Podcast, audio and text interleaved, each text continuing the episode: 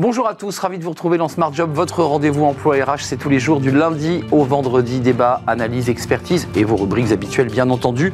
Aujourd'hui dans Bien dans son job, on parle de, l'intérim euh, et du bien-être, oui, le bien-être au travail aussi, et la sécurité, on en parlera à l'occasion d'un baromètre dévoilé par l'entreprise d'intérim Adéquate. Et c'est Jérôme Rieux qui est notre invité, c'est le directeur général d'Adéquate. Smart et, réglo, euh, l'entretien professionnel et l'entretien de licenciement, on fera le point, on verra évidemment ce qu'il est distingue avec une euh, avocate en droit social. Elle sera dans notre invitée. Et puis dans le cercle RH, notre débat, le numérique peut être un formidable outil d'insertion.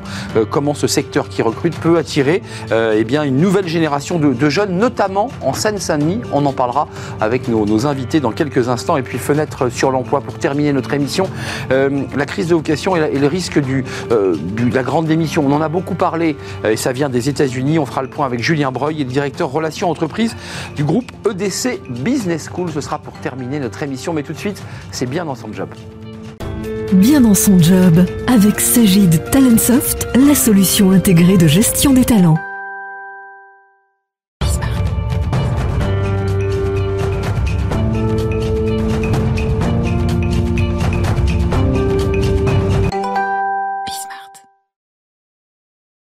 Bien dans son job et on va parler de, l'intérim euh, et, donc, et donc du marché de l'emploi de fait et on en parle avec Jérôme Rieux. Bonjour Jérôme, merci d'avoir accepté notre invitation. Directeur général d'Adéquate, euh, Adéquate Intérim et Recrutement. Oui. C'est ça les deux mots qui sont associés euh, à ce groupe. Absolument, nous sommes un, des acteurs majeurs de l'emploi en France dans les métiers du travail temporaire et du recrutement. Nous existons depuis 34 ans, nous opérons dans 5 pays, nous avons 300 agences en France et nous avons terminé 2021 euh, avec un peu plus d'un milliard d'euros de chiffre d'affaires uniquement sur le périmètre France. Euh, en progression? En progression euh, par rapport à notre plus haut historique de 2019, en progression de 5%, dans un marché qui n'a pas encore tout à fait retrouvé euh, ses niveaux historiques. Donc ça veut dire qu'aujourd'hui, il y a de fortes tensions sur le marché de l'emploi et que vos clients accélèrent et donc poussent la porte d'adéquate pour vous dire j'ai besoin de logisticiens, j'ai besoin... Euh, c'est ça la réalité de votre quotidien La réalité du quotidien, c'est que le recrutement est devenu de plus en plus complexe. C'est vrai que les entreprises ont besoin aujourd'hui de partenaires de l'emploi et qu'elles font de plus en plus appel à, nos agences pour les aider à recruter euh, dans tous les secteurs, puisqu'effectivement, le, le, niveau d'activité euh, des entreprises est très fort. Alors, c'est la deuxième année consécutive, et c'est la raison pour laquelle vous êtes là aujourd'hui, que, que, vous publiez et dévoilez euh, cette étude. Alors, 100 000 intérimaires qui sont rattachés, il y en a à peu près un peu plus de 8500 qui ont répondu au questionnaire, ce qui, ce qui, est quand même assez signifiant, on est bien d'accord. C'est votre deuxième année quel est le, je dirais, ce qui ressort de ce baromètre Là, euh, vous me disiez que l'an passé, sur le premier, c'était la santé, mais j'ai envie de dire, bah, c'est logique. Euh, le Covid était là, les salariés avaient peur, les entreprises n'étaient pas totalement prêtes. Là, cette année, ce qui ressort, c'est euh, le bien-être, mais aussi, on en parlera, la sécurité. Ça, c'est très intéressant. C'est ça les deux éléments forts de ce qui ressort de cette, de cette étude. Absolument. Alors déjà, comme vous l'avez précisé, c'est une étude qui est quand même représentative, bah puisque 9000 euh, intérimaires ont répondu euh, à cette enquête. Cette enquête, elle nous permet, cette étude euh, nous permet d'identifier en fait les critères qui motivent les salariés dans leur recherche d'emploi, ou pour ceux qui en ont déjà un, les motivations qui les pousseraient à en changer. Donc ça, c'est très important de comprendre en fait dans quel contexte on a réalisé cette étude. Et cette étude, en fait, elle montre des choses très intéressantes. La première, c'est déjà qu'un intérimaire sur deux euh, affirment euh, que la crise sanitaire en fait a profondément changé sa relation à l'emploi. Donc ça c'est important. de plus en plus les salariés souhaitent des missions plus longues, mais quand ils sont à la recherche d'un emploi, le critère premier qui est mis en avant, c'est l'ambiance. quand je dis le bien-être, c'est l'ambiance sur le, sur le site de travail. Alors l'ambiance, en fait, le bien-être regroupe un certain nombre de critères. L'ambiance euh, est, le premier critère euh, qui apparaît euh, dans cette étude. Le deuxième critère, c'est la sécurité, au sens de l'intégrité physique du candidat. C'est-à-dire, en fait, est-ce que l'entreprise me garantit les outils, le matériel pour assurer ma sécurité? C'est de ça dont il est question. Absolument. Je veux au travail, je, je veux être en sécurité à mon poste de travail. Ça, c'est un critère qui est très, très prégnant. Troisième point euh, qui rejoint effectivement le bien-être au travail, c'est euh, l'équilibre euh, vie pro-perso. On entend par là tous les éléments liés au, au, travail du quotidien, les horaires, la flexibilité, l'organisation du travail. Le télétravail pour l'école blanc, puisque là, il y, a cette question qui est soulevée dans, dans, l'étude. Hein. Oui, alors le télétravail et, on va dire et la RSE qui sont publicités par les cadres sont un, un peu plus relégués à la fin des critères pour les salariés intérimaires. C'est moins un sujet pour les intérimaires il y a encore du travail donc. alors il y a beaucoup de travail, bien sûr. Non mais je veux dire, pour faire avancer ces questions de RSE jusqu'aux intérimaires. Oui, eh ben, c'est-à-dire que quand on cherche vraiment un emploi, le, critère, c'est euh, d'abord mon socle, c'est je veux être bien au travail et je veux qu'on s'occupe de moi correctement. Ensuite apparaît en quatrième ou en cinquième position un élément qui est quand même assez frappant, c'est le salaire. Donc aujourd'hui, c'est plus crucial pour attirer un candidat d'uniquement euh, présenter un, ou proposer un salaire euh, plus élevé. Euh, non, il faut d'abord garantir aux salariés que l'environnement de travail qu'on va prendre soin de lui, que la considération va être présente au sein de... Ah, avant de parler des 20, presque 20% qui, pendant cette période Covid, ont quitté le secteur d'activité dans lequel ils étaient, parce que ça c'est un sujet important aussi, c'est une forme de désengagement, ou en tout cas d'envie de changer d'air quand même, ce que vous soulevez là sur euh, j'ai envie qu'il y ait une ambiance de travail pour ceux qui sont vraiment dans des centres logistiques, qui travaillent vraiment. En fait, ils interrogent, ils vous interrogent sur la capacité des managers à pouvoir les accueillir, les accompagner, et j'ai envie de dire de bien les traiter, parce que c'est de ça dont il est question. Absolument. C'est ça la question. en fait, c'est en fait la traduction euh, qu'aujourd'hui, d'abord, le, le, rapport de force entre une entreprise qui a un poste à pourvoir et un salarié euh, qui en cherche, eh, eh bien, il s'est réellement équilibré. Euh, quand vous avez une activité économique qui est très bonne, des entreprises qui recrutent, elles investissent, elles se modernisent, elles recrutent. Euh, eh bien, en face, vous avez des candidats qui savent ce qu'ils veulent, hmm. euh, qui ah l'affirment, euh, qui n'hésitent pas à changer de secteur d'activité, d'où l'importance de partenaires de l'emploi comme adéquats qui investissent massivement dans la formation pour aider ces salariés à trouver euh, des secteurs euh, qui leur plaisent. Et donc aujourd'hui, en fait, c'est une nouvelle donnée qui, complexifie euh, cette relation entre l'employeur et le salarié. Si on le dit plus abruptement, vous avez des gros clients qui vous disent on est en galère et il faut qu'on change notre manière aussi d'attirer ces intérimaires. Bah oui, on peut. Avant, il y avait une forme comme ça, alors l'intérimaire s'inscrivait, il allait travailler, il y avait un flux, tout allait bien, et puis tout d'un coup, patatras, tout s'est cassé. Donc il faut réinventer la relation qu'ils entretiennent à travers vous évidemment, avec les intérimaires. C'est pour ça qu'en fait, euh, cette étude est très intéressante. C'est une, une, vraie mine d'informations pour nous, pour aider les entreprises à recruter. D'abord parce que ça nous permet de renforcer notre rôle de conseil et de les aider en fait à mettre en valeur euh, leur entreprise, euh, en fait l'ensemble des critères qui sont importants aux yeux des candidats. Quand une entreprise a pris conscience de ça, en fait, elle est plus attractive, elle permet euh, en fait de, de, elle, est meilleure en intégration et elle permet de fidéliser les candidats parce qu'aujourd'hui une entreprise, elle a un double enjeu. Il faut non seulement attirer les candidats, mais être en mesure de les fidéliser. Hmm. Donc c'est très très important ce, ce, de, avant de, nous, avant de nous quitter, les fameux 19,32%, c'est-à-dire 19,5% de ceux qui ont été interrogés ont dit euh, qu'ils ont quitté le secteur dans lequel ils exerçaient. Et les secteurs, on les connaît. Euh, il y a le transport, il y a la restauration, hôtellerie. Euh, comment ces secteurs peuvent redevenir attractifs? Parce que vos clients qui sont dans ces secteurs vous disent je suis en manque de main-d'œuvre. Il faut me trouver quelqu'un. Parce qu'il y a un petit peu comme ça l'injonction pour adéquate de devoir trouver tout de suite maintenant. C'est ça vos enjeux. Et vous leur dites, euh, nous on a 20% dans l'étude qui sont partis. Comment on fait là? Bah, D'abord, euh, les salariés existent. Hein. il y a encore euh, 7,5, euh, un taux de chômage à, à, 7,5. Donc, oui, c'est vrai. Très en dessous. Ouais. Très, très, en dessous, d'abord, c'est vrai que c'est une, une très bonne nouvelle. Donc, les candidats existent, euh, les, les, les, entreprises ont des besoins. Donc, en fait, euh, des partenaires de l'emploi ont, ont, leur rôle à jouer pour fluidifier ce marché. Vous en faites partie. Donc, il faut euh, expliquer aux entreprises, rendre ce secteur attractif. Je crois qu'il y a eu un certain nombre d'ailleurs de, de, dispositions sur les salaires qui ont été euh, hum mises en place. La négociation a été est, close sur, sur ces, sur ces aspects-là après. Euh, ça suffit pas, vous le dites bien dans l'étude, le salaire n'est pas le critère le plus important. L'ambiance. C'est pas le critère. Eh Par contre, il faut aider les entreprises à comprendre euh, comment on peut rendre attractif de par les horaires, donner plus de flexibilité, essayer de trouver les moyens euh, de faire revenir ces candidats sur ces secteurs euh, en tension. Donc ça veut dire que vous, Jérôme Rieux, comme directeur général d'Adéquate, vous avez une mission, je dirais, au-delà même de la mission première qui est de, trouver des, salariés, vous avez aussi une mission de pédagogie, d'accompagnement de l'entreprise. C'est-à-dire que vous, êtes aussi à leur côté pour leur dire, je ne pense pas qu'on puisse trouver le bon candidat comme ça. Est-ce que vous allez jusque-là? Alors c'est vraiment notre quotidien, sinon on ne trouve personne en fait. Hein.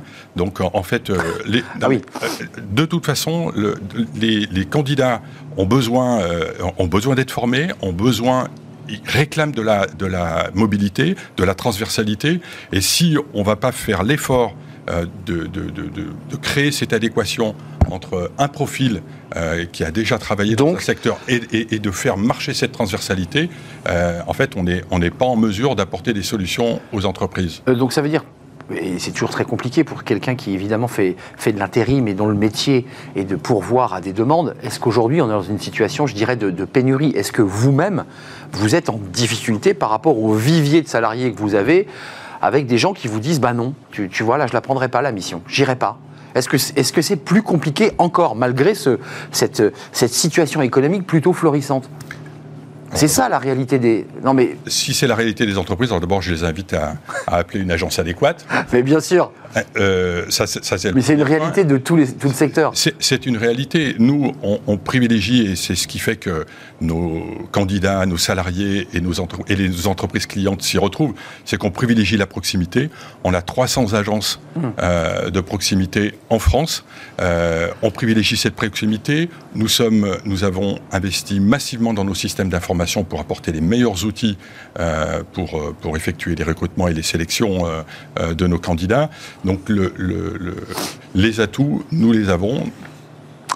Nous vous attendons. Merci en tout cas pour votre non-réponse euh, à, ma question, parce que c'est un vrai sujet de fond, évidemment, la, pénurie et la manière dont, vous, euh, acteurs, euh, vous adaptez. Merci Jérôme Rieux d'être venu sur notre plateau, directeur général d'Adéquate, et vous à, lire évidemment avec beaucoup d'intérêt, vous qui êtes dans le secteur, cette étude très détaillée sur la, la relation des intérimaires à leurs emplois, à leur bien-être à leur salaire évidemment, et parfois même à leur envie, à leur envie de, changer de, métier. Merci euh, beaucoup. On termine euh, et on suit notre euh, émission évidemment avec notre rubrique Smart et Réglo. On parle de l'entretien de licenciement et l'entretien annuel. C'est tout de suite.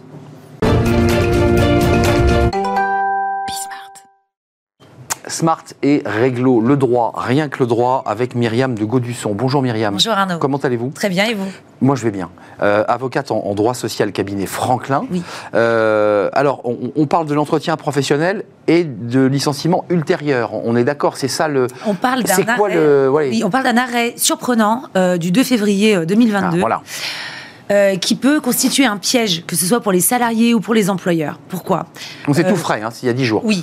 Euh, au cours d'un entretien préalable, l'employeur, en gros, s'est permis de donner des, des reproches très précis et s'est permis de licencier le salarié quelque temps après sur les mêmes faits.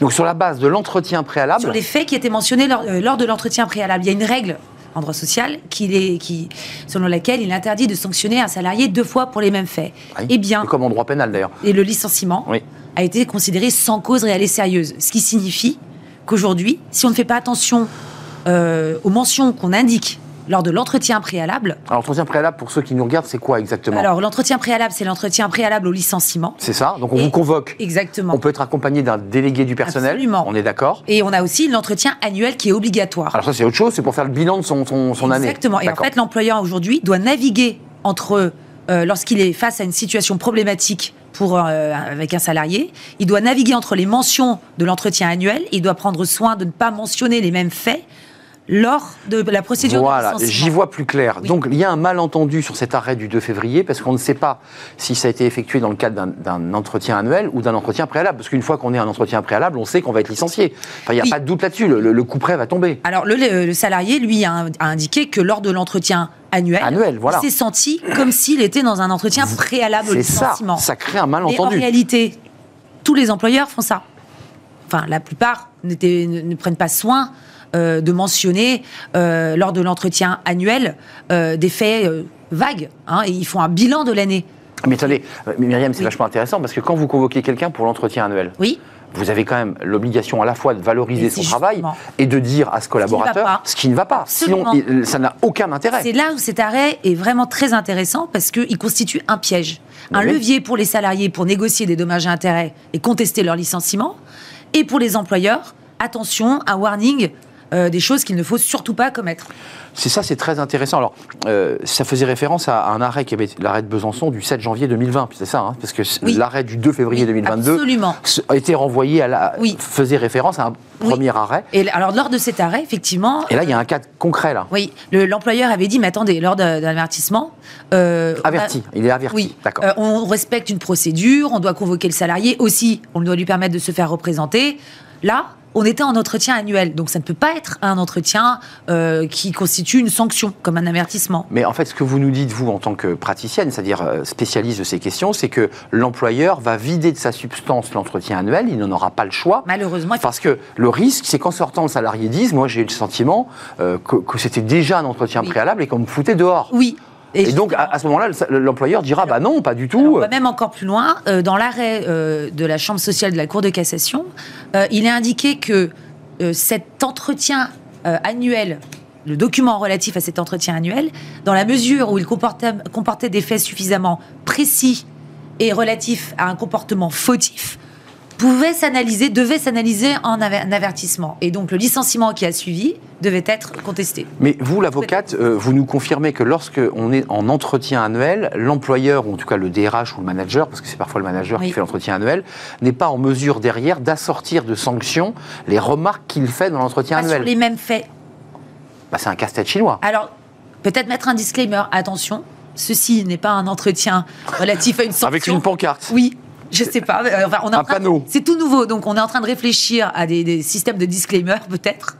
Euh, ou en tout cas, il va falloir faire très attention à ce qu'on indique sur le document, parce qu'effectivement, cet arrêt ouvre la voie euh, sur des contestations.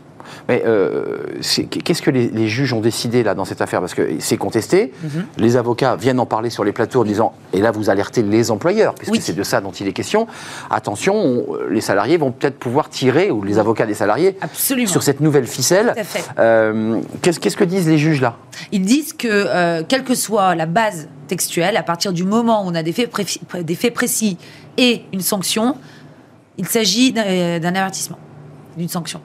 Donc le juge considère et donne raison aux salariés que lorsqu'on fait une remarque à un salarié dans l'entretien annuel, une remarque appuyée sur tu n'es pas arrivé suffisamment à l'heure dans ma boutique par exemple, il peut être interprété comme un, élément de l'entretien préalable. C'est vrai. Alors, euh, c'est incroyable. Les faits, les faits sont intéressants parce que euh, il est vrai que lorsque l'on regarde ce qui, ce qui est mentionné dans cet entretien d'évaluation annuel, euh, on fait des reproches euh, il s'agissait d'un responsable plateforme euh, d'un office de, l'habitat des difficultés à une opposition claire et déterminée aux règles imposées par l'employeur, qui a entraîné une plainte d'une collectivité de salariés, non-respect de mesures électriques, et non-respect des mesures de maintenance, euh, qui euh, devaient conduire le salarié à changer immédiatement de comportement sans délai de manière impérative. Et ça, ça avait été dit pendant l'entretien annuel. Oui, et indiqué sur le document. On voit quand même que les termes sont très violents.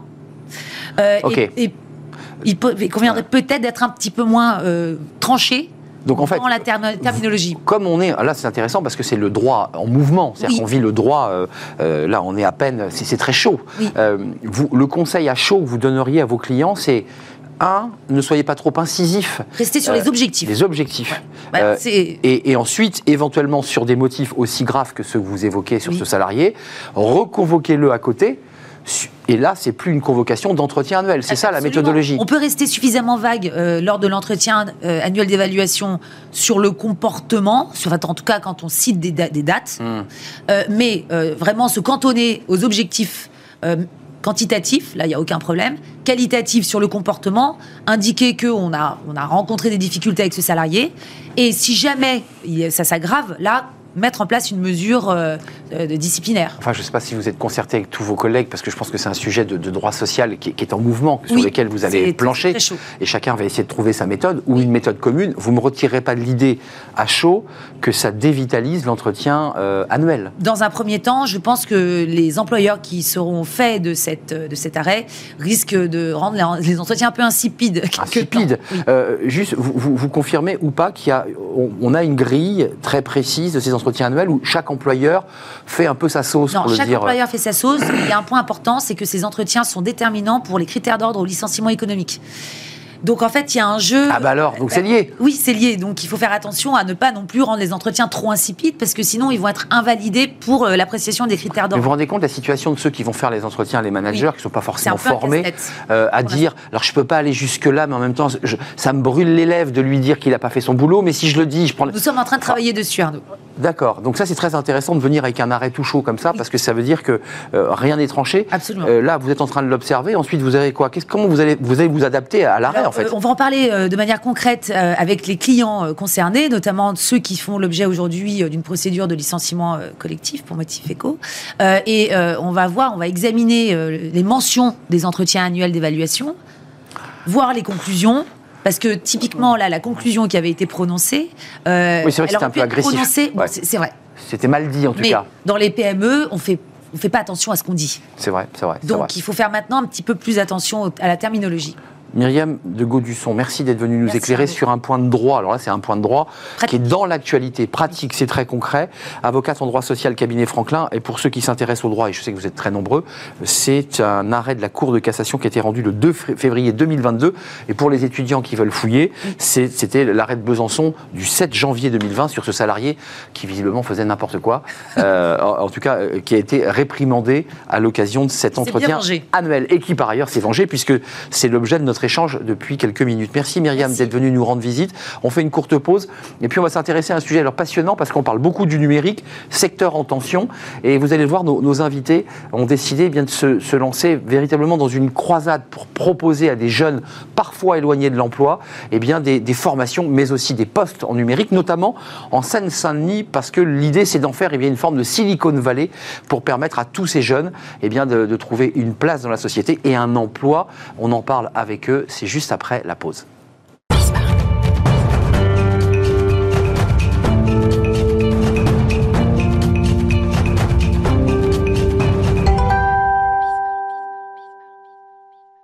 Le cercle RH, notre débat quotidien. On parle du numérique, on en parle beaucoup du numérique, c'est un secteur euh, sous tension qui recrute.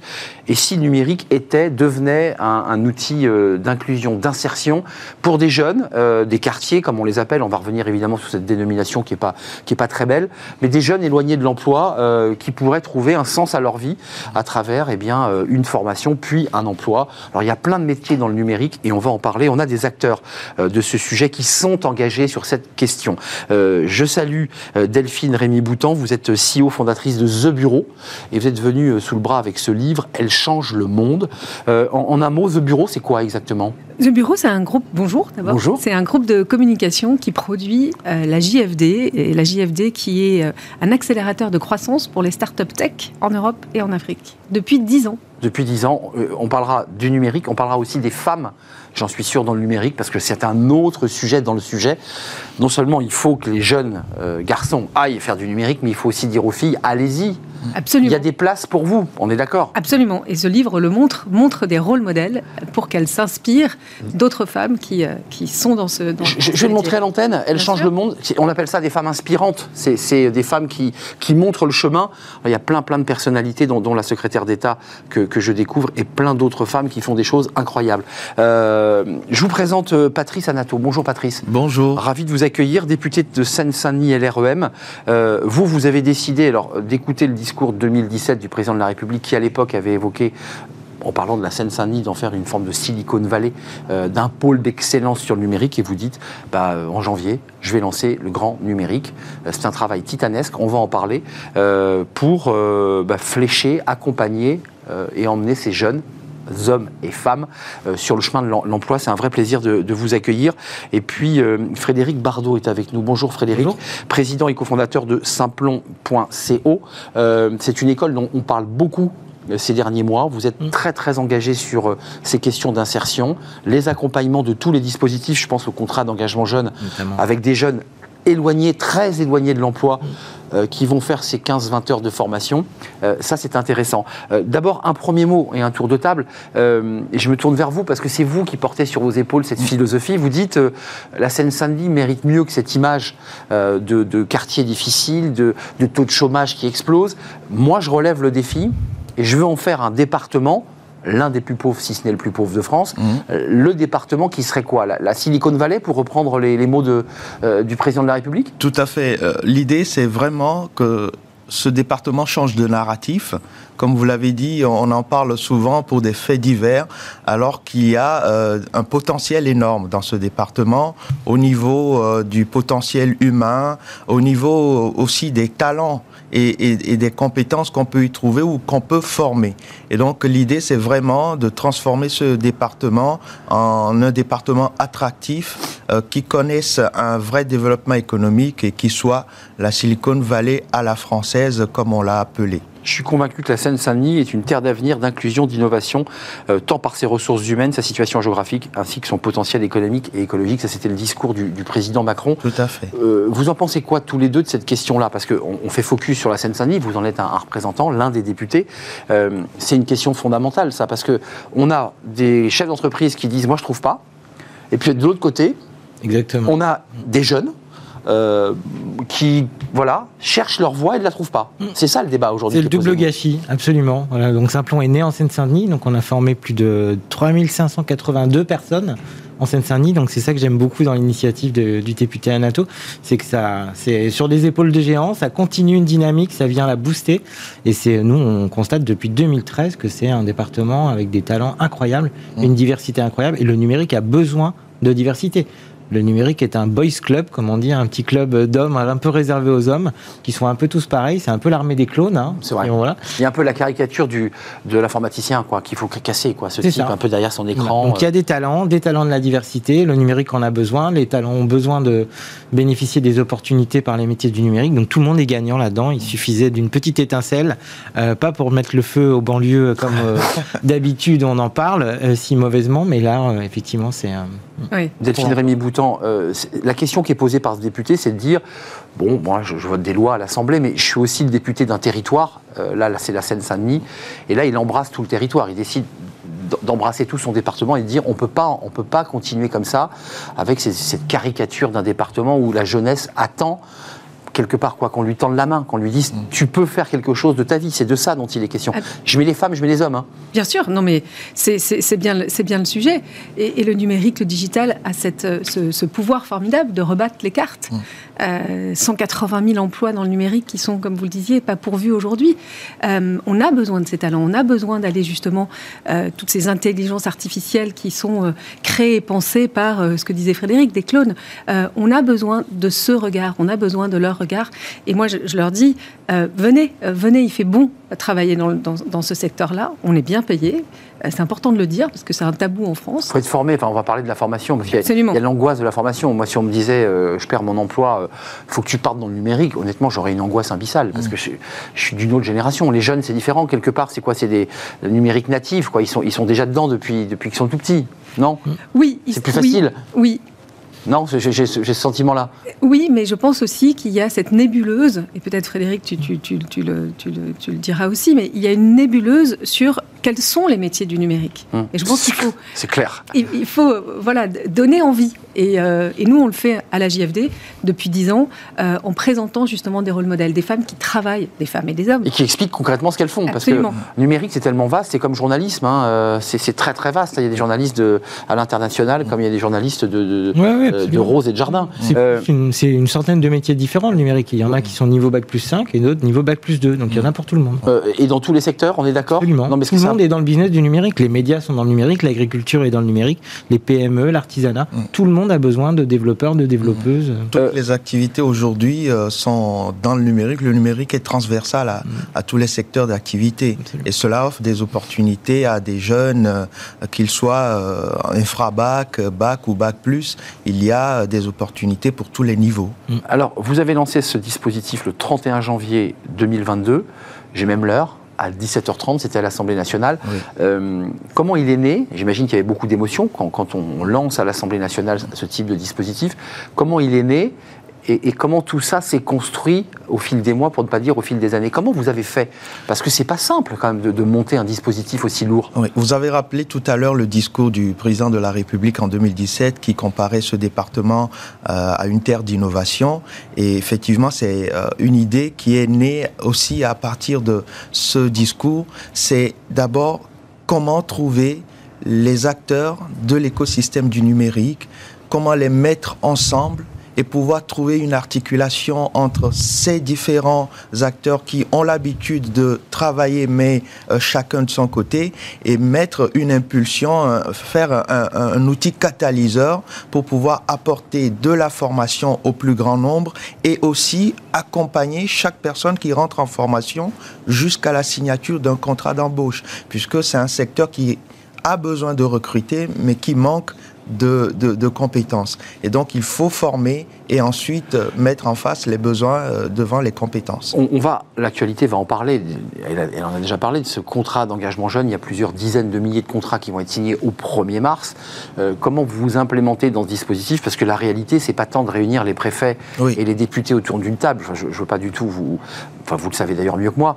La vraie réalité, c'est d'aller trouver des jeunes, les sélectionner, mmh. faire en sorte qu'ils suivent les formations, et qu'à la sortie de la formation, euh, un employeur dise Bon, bah moi ça me va, euh, il fait le job. Mm. C'est ça votre difficulté, vous êtes d'accord avec moi? Oui, oui, c'est un alignement de planète, on en parlait avant l'émission, effectivement, ça va du début à la fin, du, euh, effectivement du sourcing jusqu'au placement, jusqu'à la formation, et c'est un nombre d'acteurs incroyable. Donc le, le contrat d'engagement jeune, ça vient se rajouter, mais il y a nos amis de Pôle emploi, il y a les missions locales, il y a tous ces acteurs-là. Mais rien n'est possible sans les entreprises qui s'engagent pour la diversité et qui disent oui, moi, des jeunes de Seine-Saint-Denis, j'en veux. Non, mais que rien sans tout ça, mais rien sans vous.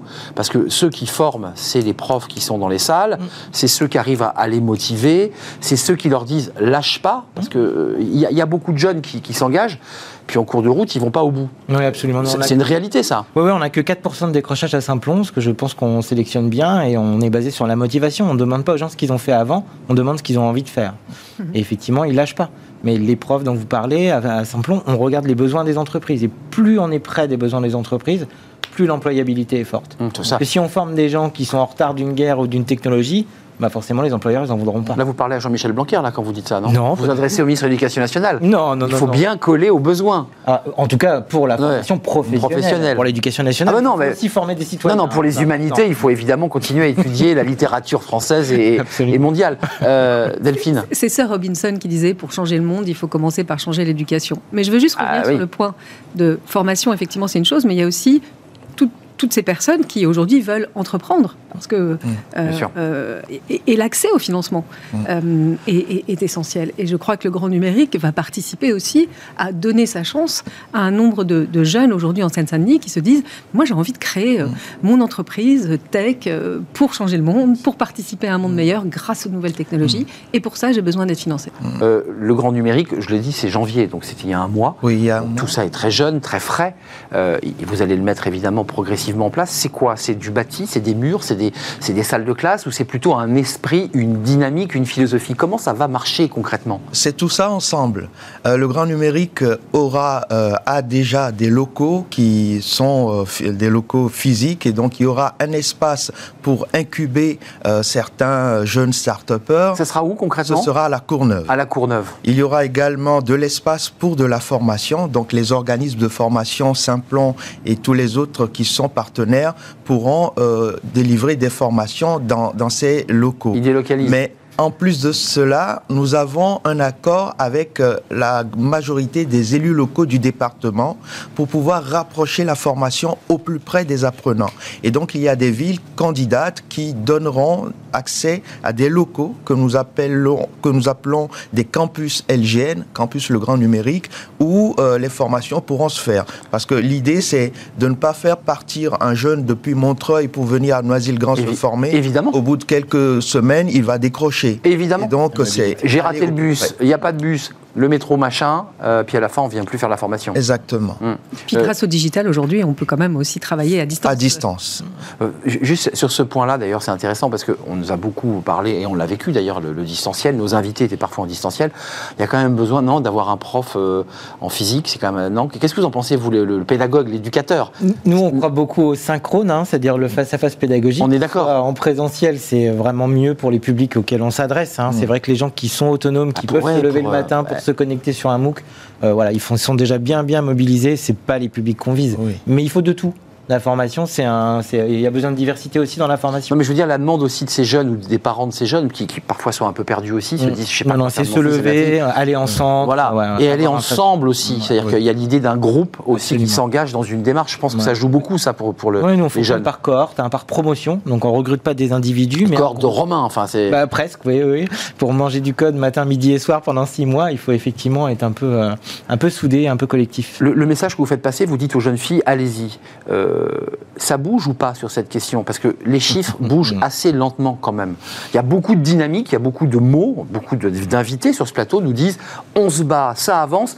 Quand on regarde les chiffres, ça avance quand même assez lentement. La réalité est que non, euh, les chiffres ne sont pas bons.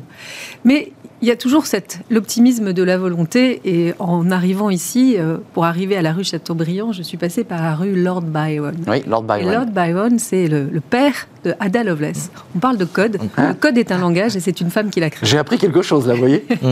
et, je pense qu'il faut rappeler effectivement que, que, les pionnières, celles qu'on mettait derrière c'est à, créer, à écrire des, lignes de code. Mm. Euh, c'était des femmes, c'était euh, les figures de l'ombre, euh, c'était les computers ladies. Hein, il n'y avait pas de mot en français pour dire ordinateur. c'est computer, c'est au début, c'est vrai. vrai. Qui on les machines. Et, et, donc elles avaient double peine, elles étaient femmes et elles étaient noires. Et donc on les mettait dans des petites salles, c'est ce film, hein, Les figures de l'ombre, où elles codaient à la main. Et puis les grands ordinateurs sont arrivés, IBM, etc., qui ont... Donc des sous-salariés, entre guillemets, dans leur situation. Des, calculatrices. Des calculatrices, qui, étaient un travail très fastidieux, très difficile. Margaret Hamilton, qui a contribué au premier pas de l'homme sur la Lune, et c'est pour ça, nous, à la JFD, qu'on a créé ce prix, les Margaret, qui est sous le patronage du, du, président de la République. Et donc, euh, dans les années 70, quand le numérique prend ses lettres de noblesse, les hommes s'engouffrent dans ce, dans ce, dans ce, ce secteur. Et poussent les femmes, hein, et les font sortir du, du jeu. Parce qu'une femme ne fait pas carrière à l'époque. Mais juste pour revenir sur le mot ordinateur, on parle d'alignement de planètes. Ordinateur, c'est IBM qui l'a créé, et c'était parce qu'il fallait trouver un mot français, puisque computer n'existait pas. Et il avait été choisi à l'époque ordinatrice. Et ça n'avait pas été retenu parce qu'on avait dit c'est trop féminin.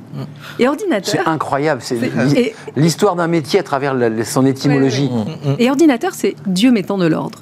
Et, je crois qu'il est grand temps. Dieu mettant de l'ordre. C'est l'étymologie de, Ordinateur. Le grand ordinateur. Il est grand temps de. C'est pas le grand ordonnateur, là, c'est l'ordinateur, c'est ça. Hein. Exactement. De mettre de l'ordre mm. dans ce, mm.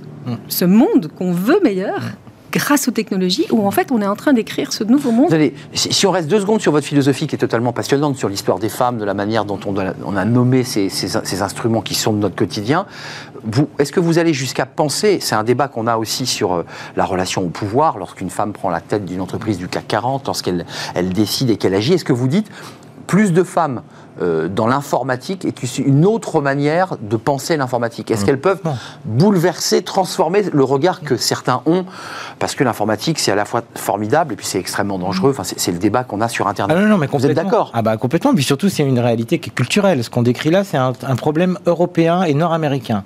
Nous, on est présent au Maroc et en Inde. En Inde, un développeur sur deux est une développeuse. C'est vrai. Ça n'existe pas. Il n'y a pas d'histoire de genre.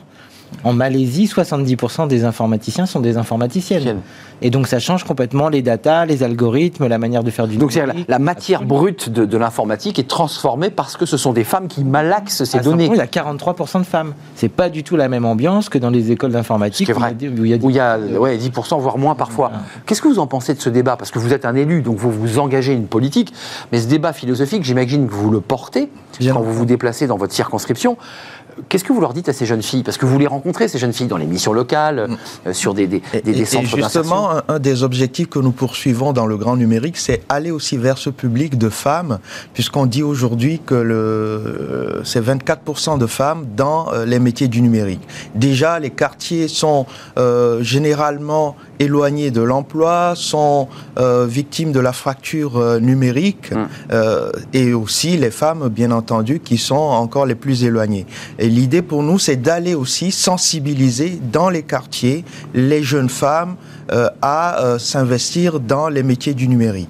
juste un, petit mot, Patrice Anato.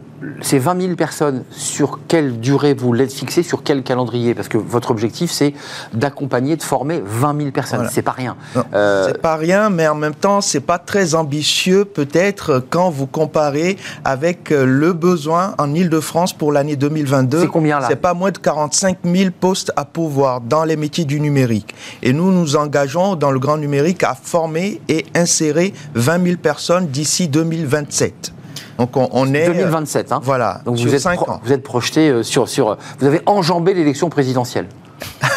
Bah, oui, oui euh, on peut le dire. De toute façon, c'est un dispositif qui, qui, est pérenne et, qui va, et qui va demeurer dans le temps. Euh, financement, juste d'un mot, et on va revenir ensuite sur la formation et, sur la diversité des métiers. J'aimerais qu'on affine un tout petit peu. Mhm. Le financement, c'est euh, région, État, département, comment ça marche? Alors, les formations, pour partie, sont financées par euh, la région qui a déjà l'habitude de, de, faire. Il y a également le plan de relance, un plan jeune une solution qui prendra aussi euh, notre euh, partenaire. Voilà, et également les dispositifs déjà existants sur l'apprentissage. Mais à côté, le grand numérique, c'est aussi un, un, outil qui va pouvoir injecter des fonds venant des partenaires privés pour accompagner les euh, créateurs euh, de start-up, les créateurs d'entreprises innovantes et parfois accompagner aussi certains dans le cadre du financement de la formation. Tiens, ça me donne l'idée de, pour terminer notre émission, les liens que vous avez, vous l'avez dit, hein, il faut que les formations soient au plus près des besoins des entreprises.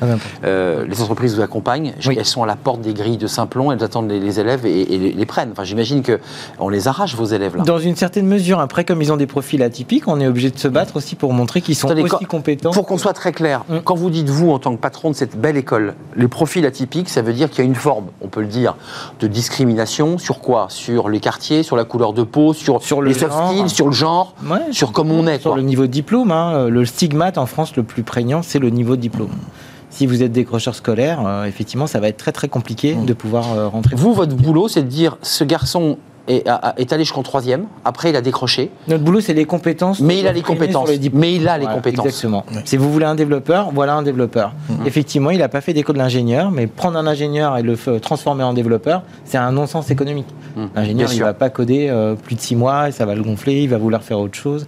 Et en plus, c'est beaucoup plus cher. Et c'est beaucoup plus cher. Bah oui, oui d'un point de vue économique, tout le monde s'y retrouve. Le jeune trouve sa place. Exactement. Mais vous dites quand même qu'il faut que l'entreprise fasse confiance. Oui, oui, il faut. Non, mais il faut quand même ça. Sur la diversité, sur l'engagement. Euh. Delphine Rémy Bouton, vous êtes d'accord Parce que là, on est sur une vision très philosophique et très positive, et c'est génial d'engager. Vous êtes engagé. Ensuite, il y a la réalité du chef d'entreprise qui vous dit Ah oui, mais non, il n'a pas le bon profil, et bien non, il vient pas du bon quartier, mais il vient de la Courneuve. Vous comprenez, enfin, tout ce que vous, vous avez déjà entendu. Euh, comment on fait là? Bah, c'est pour ça qu'il faut des chefs d'entreprise qui soient aussi eux-mêmes euh, euh, engagés, engagés dans, dans, dans, ce combat, parce que c'est un combat. Euh, moi, j'ai travaillé 14 ans chez IBM à Londres et aux États-Unis avant de rentrer en France pour. C'est pour ça que vous êtes aussi encyclopédique sur ces, sur ces questions. Pour, rentrer en France en 2012 pour entreprendre. J'ai eu 4 au, au bac en maths. Ah, j'ai eu 7. Et, et, 18 en philo. Bon, ça, je... Ah, j'ai eu 16. bravo. Oui, on n'est pas loin. Et, et, pourtant, j'ai travaillé dans cette, euh, cette grande entreprise de la tech. Et la compétence principale pour travailler dans le numérique aujourd'hui et demain, c'est la créativité. Parce que l'intelligence artificielle fera tout le reste. Et ça, c'est une bonne nouvelle, d'ailleurs, puisque nous, nous allons nous concentrer sur ce que nous savons faire, c'est-à-dire être créatifs. Hum. Et donc, c'est pour ça que c'est ouvert à tous. Et toutes ces jeunes de la Seine-Saint-Denis, venez, venez vous former chez Simplon, venez euh, travailler grâce au choc législatif. Nous, on travaille sur ce choc sociétal, sur ce, pour montrer des rôles modèles, et puis cette partie financement pour ceux qui voudraient entreprendre. Vous, Delphine, euh, The Bureau, mais aussi ce que vous organisez à travers tout, ce travail de pédagogie, d'échange, de colloques, de conférences, comment vous avez envie d'aider Patrice Anato comment, comment vous allez vous rencontrer là concrètement? Alors, vous vous rencontrez sur le plateau, bien sûr, mais c'est quoi l'idée? Comment vous pouvez faire? J'aime bien les émissions où on fabrique en même temps la rencontre, c'est pas mal. Euh, je suis membre fondatrice du Grand Numérique et euh, merci de, ta confiance, euh, Patrice. Mais comment en fait, justement, c'est là, c'est on se retrousse les, manches et, le travail commence. Euh, puisque euh, Patrice parlait tout à l'heure d'écosystème. Et je pense qu'il faut absolument, effectivement, aller chercher les écoles qui vont former, mmh. mais ceux qui vont aller recruter. Euh, et, aujourd'hui, on a la chance, et, Patrice Anato a fait un, formidable travail de recrutement d'entreprises privées. Euh, Il y a plusieurs entreprises aujourd'hui, on a dépassé 85 euh, entreprises. Et qui vous disent, Banco, nous on vous aide Et qui ont signé des lettres d'engagement pour accompagner le grand numérique parce que... Financièrement, pour accompagner au niveau de l'emploi, pour dire on, embauchera On embauchera. Recruter, c'est ça l'enjeu. Oui, hein. recrutement. C'est l'embauche, c'est le le critère euh, qui a déterminé en fait. Ce, Mais ils ont tout intérêt d'ailleurs les entreprises. Hein. Oui, puis en plus ça déclenche les financements. Si on a une promesse d'embauche, on va voir Pôle Emploi et il y a, fin... financement. D'accord, donc ça permet évidemment. Oui, c'est assez vertueux. Euh, la, suite, les métiers les plus demandés en ce moment, parce que là, vous êtes connecté aux entreprises. Euh, développeur. Le numéro un, c'est toujours développeur. Développeur, concrètement, c'est quoi? C'est un type qui code, qui fabrique quoi? Exactement, c'est quelqu'un qui de zéro va pouvoir créer un service numérique, une application, un site internet. Donc il connaît la langue des machines et il est capable de leur faire exécuter ce qu'il veut. Donc maintenant, ça, c'est le métier générique. Maintenant, il y a des spécialités, c'est développeurs sur l'IA, développeurs sur le cloud, DevOps aussi. Donc ça, c'est des gens qui travaillent avec les métiers, avec les usines. Mais ça reste le métier numéro un. Mais le deuxième métier, il est surprenant. Le plus en tension du numérique, c'est commercial.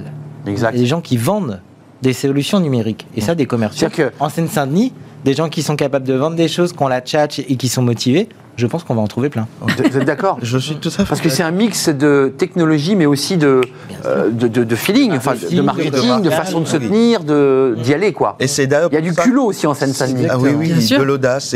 C'est d'ailleurs pour ça qu'on parle des métiers de l'écosystème. C'est pas seulement euh, celui qui est sur son ordinateur, mais c'est celui qui sait aussi présenter euh, les, les outils du numérique et qui peut les commercialiser. Hmm. Et donc, il y a vraiment une palette d'opportunités à saisir dans, le grand numérique et ses partenaires. C'est un, donc on l'a bien compris, un outil d'insertion extraordinairement efficace. Euh, vous avez une école très dynamique et vous avez une, initiative, une activité très forte, mais est-ce qu'à un moment donné tout ça va se tarir? C'est-à-dire que, vous savez, à une époque, on nous avait dit ça sera l'électronique, il fallait que tout le monde fasse de l'électronique, puis un jour il y a eu la crise de l'électronique, le secteur s'est cassé la figure, ça a fait fermer des centaines d'entreprises, on s'en souvient. Est-ce que euh, vous avez une prospective en disant bon, ok, on a encore 10 ans où on va euh, faire du numérique, puis à un moment donné, tout le monde fera du numérique et non? Là, vraiment, toutes les études de gestion prévisionnelle des emplois et des compétences montrent que les métiers du numérique, ça va continuer à augmenter pendant au moins 10-15 ans. C'est ça, 10-15 ans. Ouais, ça c'est sûr. Après, faire de la prospective des métiers à plus de 10 ans, euh, je pense que c'est de la voyance. Mais en tout cas, pendant 10 ans, et les IA ne vont pas remplacer les développeurs. Les IA vont coder avec les développeurs, et donc ça ne va pas s'arrêter. Vous avez conscience qu'une partie de la population, malgré tout, malgré tout le sujet passionnant qu'on a, est totalement décroché. 18 millions de personnes. On est d'accord. Il y a 18 millions, j'en fais presque partie, qui, à un moment donné décrochent mmh. parce qu'ils ne comprennent pas les, termes, ne comprennent pas les sigles, mmh. ils ne savent pas de quoi il est question. Enfin, je, Mais là où ça peut être vertueux, c'est que ces illettrés du numérique, qui peuvent euh, s'initier au numérique, découvrir les métiers du numérique et devenir des professionnels du numérique. Ça, c'est intéressant. Absolument. Vous êtes d'accord avec ça, Delphine? Parce qu'il y a quand même un travail de pédagogie. N'ayez pas peur. Démystifier. Et je me parle à moi-même d'ailleurs. Hein. Et la bonne nouvelle, c'est qu'aujourd'hui, toutes les grandes entreprises, on parlait de commercial tout à l'heure, et euh, effectivement, ceux qui ont la niaque et qui ont envie d'aller vendre, les grandes entreprises aujourd'hui, vendeurs de logiciels en France, sont je reviens sur mon sujet favori, dirigées par des femmes. Émilie Sidikian, Salesforce, Cathy Moses, ServiceNow, je crois que vous l'aviez. Exact. Orange maintenant. Orange, absolument. C'est vrai. Euh, tous d'ailleurs partenaires de la JFD et on se retrouvera le 8 mars pour célébrer les femmes, les Margaret, les Margaret. Les Margaret. Après les Césars, les Oscars, les Margaret. Et, la bonne nouvelle, c'est que toutes ces femmes réunies euh, ont cette ambition et ont cette volonté de euh, travailler et, de recruter des, des, personnes venues de tous horizons et d'apporter ce nouveau regard dont on a tant besoin dans le numérique. Mais vous avez une responsabilité de pédagogie quand même, je le redis pour terminer l'émission, parce que expliquer, prendre par la main, même des, personnes comme moi, très peu éduquées sur ces sujets, mm. permettent de démythifier et peut-être de faire tomber certaines angoisses ou certaines, certains fantasmes et stéréotypes sur le, sujet. C'était un vrai plaisir de nous accueillir Delphine Rémy Boutan. Euh, elle change le monde. L'événement, c'est le 8, c'est les Margaret. C'est le 8 mars. Mais rien à voir avec Margaret Thatcher. Margaret Hamilton. Hamilton, non, non, voilà. On a celle qui a contribué au premier pas de l'homme sur la Lune. Et on remettra le prix Les Margaret à nos, euh, à nos, à nos lauréates et on, les découvrira ensemble. Euh, Ça sera où? Au Pullman Paris-Montparnasse. Au Pullman Paris-Montparnasse. Patrice, allez-y Delphine, je vous écoute non, non, c'est simplement, voilà, ce sera un, moment assez exceptionnel et, et pour la, notre dixième édition de, de, la JFD. Merci Patrice Anato, député LREM de Seine-Saint-Denis, engagé cette fois-ci sur l'ensemble de votre territoire, au-delà de vos circos. Sur l'ensemble du département, et j'aimerais bien annoncer que cet après-midi à 16h30, à la Chambre de commerce et de l'industrie de Bobigny, nous avons un atelier découverte et opportunité des métiers du numérique. Allez donc jeter un œil. Merci Patrice Anato et puis merci à Frédéric Bardot. Euh, J'étais euh, très heureux de vous accueillir, président et cofondateur de Simplon.co. Je l'ai bien dit? Oui. Ça commence. C'est du métro Simplon. C'est le métro Simplon, c'est le fameux métro Simplon. Euh, merci à vous trois et puis on suivra évidemment l'évolution euh, de ce grand numérique hein, qui se met en place jusqu'en 2027. On a quelques émissions à, faire. Euh, on termine notre émission avec Fenêtre sur l'emploi. Tiens, ça va faire écho avec ce qu'on vient de se raconter. Euh, la grande démission, bah, parfois, oui, on en parle beaucoup aux États-Unis. Est-ce qu'elle nous guette cette grande démission de salariés qui eh bien, décident de, bah, de, rompre leur contrat et de quitter leur poste, tout simplement? On en parle avec Julien Breuil et c'est dans Fenêtre sur l'emploi.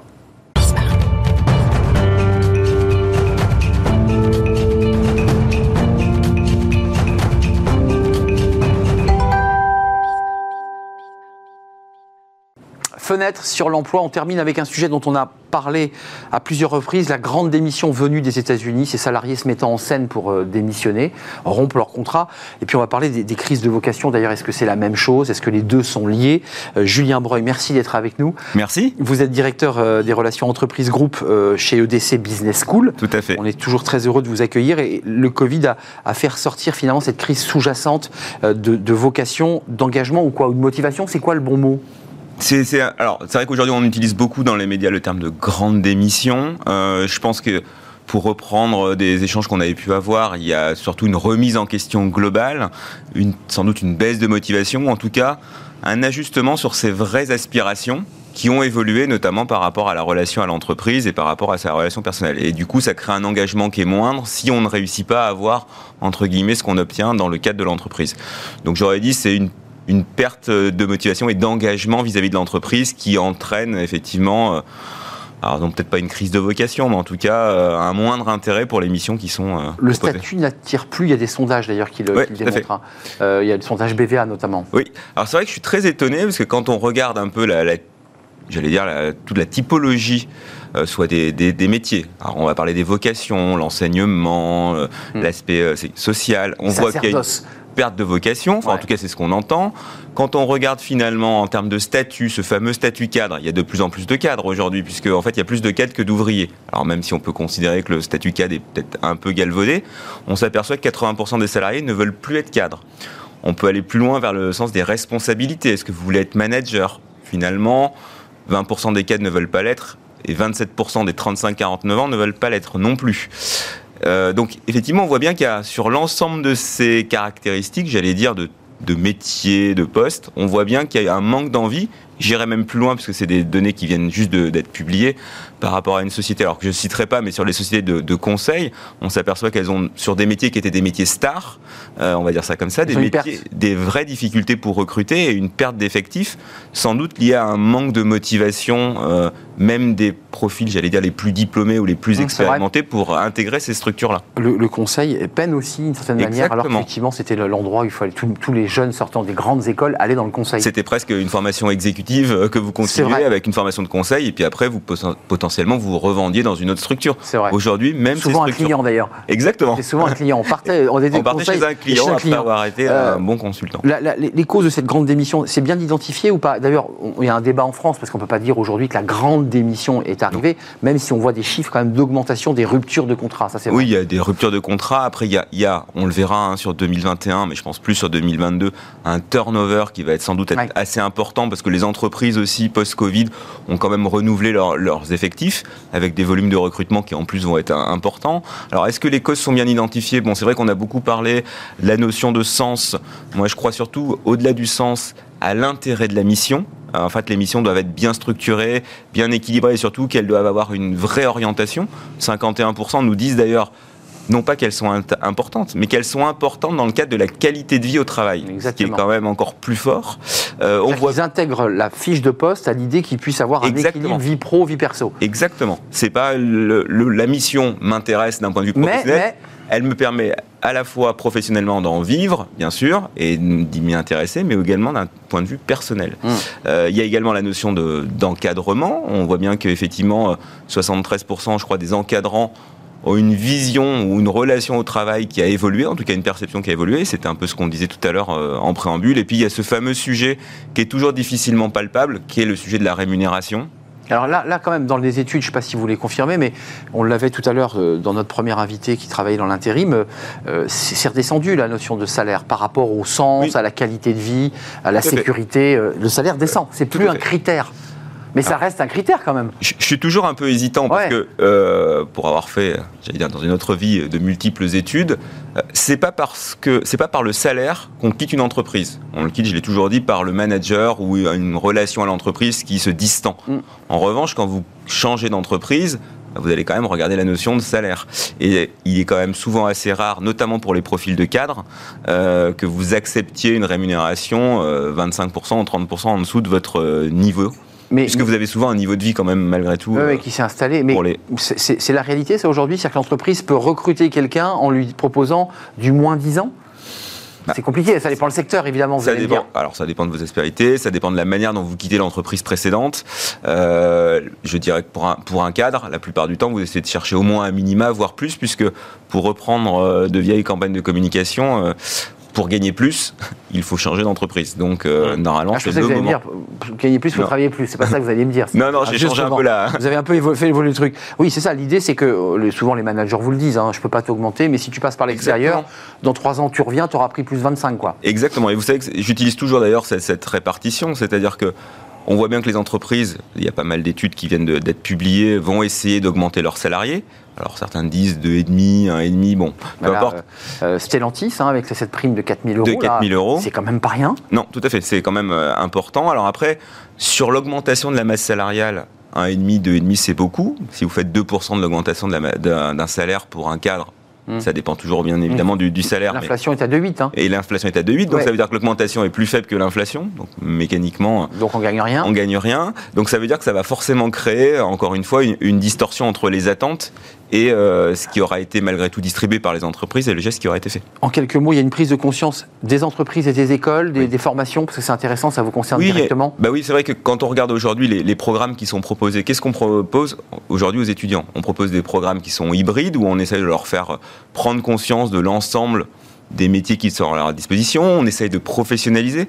Aujourd'hui, 65% par exemple des étudiants qui sont à l'EDC sont des alternants. Donc ils ont déjà une première vision entre guillemets de l'entreprise et des différents secteurs d'activité. Ils y travaillent. Euh, ils y travaillent. Ça veut dire que globalement, je dis pas qu'ils se plairont forcément dans leur premier job, mais en tout cas, ils auront une vision déjà un peu plus exhaustive euh, de l'ensemble des métiers et des secteurs pour faire le bon choix. Et ça, c'est un point quand même important à mes yeux. Signalons d'ailleurs les très bons chiffres de l'alternance, hein, puisqu'on a battu des records. Battu des records à 700, un peu plus de 700 000. 700 000, 740 000, je crois, un peu plus de. c'est vrai que l'État a aidé, mais c'est un point très important dans le cadre de la professionnalisation. Toujours en retard après l'Allemagne, et là, effectivement, on, euh, on, les a rattrapés, je crois même dépassés sur l'année 2021.